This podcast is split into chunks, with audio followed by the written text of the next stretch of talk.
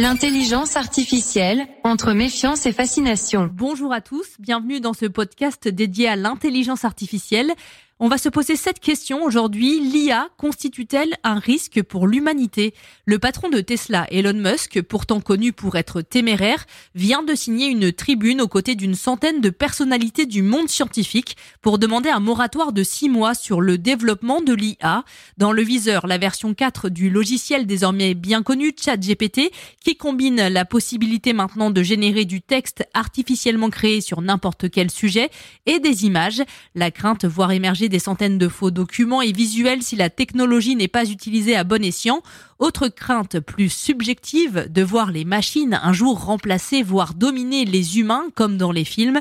Mais ça, ça relève du pur fantasme pour Jérémy Méo, senior data scientist au lab EA Loire-Valais. Alors, euh, l'humain est toujours à la base. Euh, d'ailleurs, dans euh, ce qu'on appelle IA responsable, il y a un des paradigmes euh, qui est que l'humain doit rester dans la boucle. Autrement dit, l'humain doit rester maître de la décision proposée par le système d'intelligence artificielle. L'humain doit pouvoir corriger ce que la machine propose et, euh, et, cette machine, elle peut, elle ne, déjà, elle ne peut pas se programmer elle-même. Le système d'intelligence artificielle, il est programmé pour une tâche qui est bien précise. Il, est incapable d'étendre son périmètre d'action. Autrement dit, si je, si on crée une, tout d'abord un système qui est capable de téléphoner, euh, il va pas être capable de faire autre chose que de téléphoner ou que de faire de la conversion de voix en texte. C'est absolument impossible. Donc, il y a toujours besoin d'humains pour programmer il y aura toujours besoin d'humains pour euh, corriger ce qui se passe.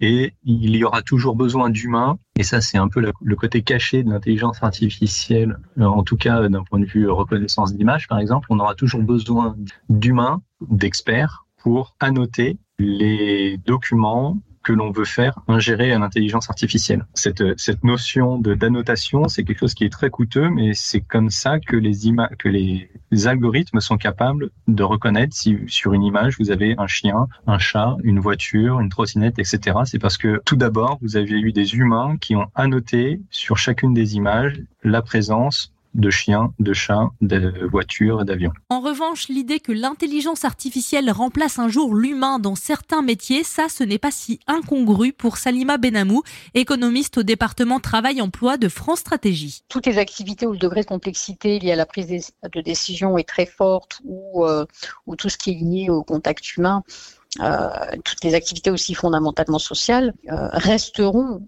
effectuées ou réalisées par, par l'humain.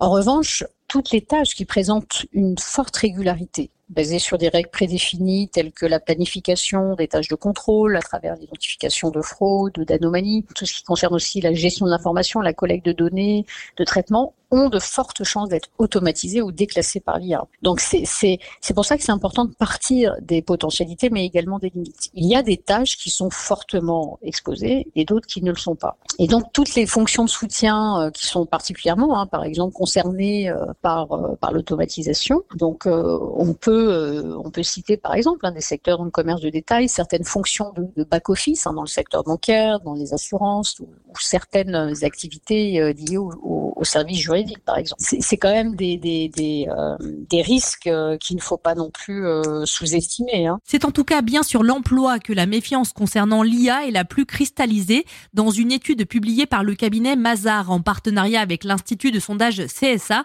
38% des sondés voient un impact négatif de l'IA sur l'emploi, 29% en ce qui concerne l'information et seulement 20% d'opinions négatives pour l'utilisation de l'IA dans les secteurs de la santé et de l'environnement.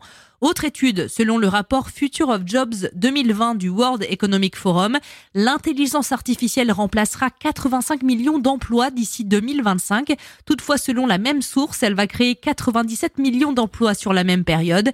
Et c'est bien une transformation du monde de l'emploi qui semble s'augurer. On écoute de nouveau Salima Benamou. Euh, vous savez, on dit souvent euh, que euh, face à l'IA, il faut, il faut faire évoluer les, contenus pédagogiques dans la formation initiale.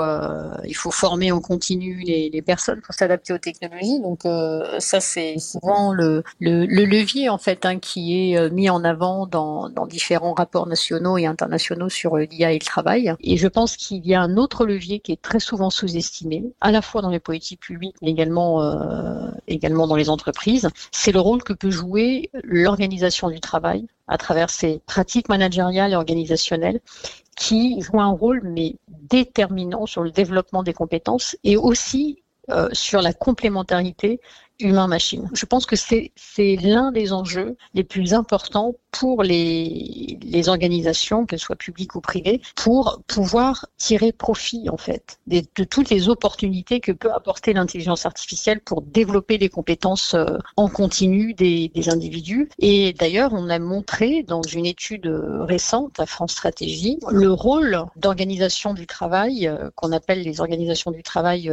apprenantes. On a montré l'importance de ce type d'organisation pour développer les capacités d'apprentissage en continu des salariés et que c'est un modèle qui peut justement euh, apporter les conditions propices à cette complémentarité humain-machine. Et en fait, ce sont des euh, une organisation de type apprenante, ce sont des organisations, si vous voulez, où, qui se caractérisent par des, des, des pratiques organisationnelles, managériales qui sont très spécifiques. Euh, les salariés, euh, il y a beaucoup, par exemple, de résolution de problèmes complexes que doivent réaliser les salariés. Il y a de l'autonomie, plus d'autonomie. Il y a un contenu cognitif aussi élevé. Hein. Les salariés qui évoluent dans ce type d'organisation du travail disent que quasi quotidiennement, ils apprennent des choses nouvelles. Ils ont plus d'autonomie. ils travaillent en équipe pluridisciplinaire et ça, c'est très important aussi, hein, notamment face à, l'intelligence artificielle pour pouvoir, si vous avez un data scientist, par exemple, il faut qu'il soit capable de, donner du sens métier à des données et donc de discuter avec d'autres d'autres d'autres métiers pour avoir une bonne intégration de l'intelligence artificielle dans les processus de, de production. Et c'est tout ça en fait, si vous voulez, qui améliore cet environnement professionnel et améliore les capacités de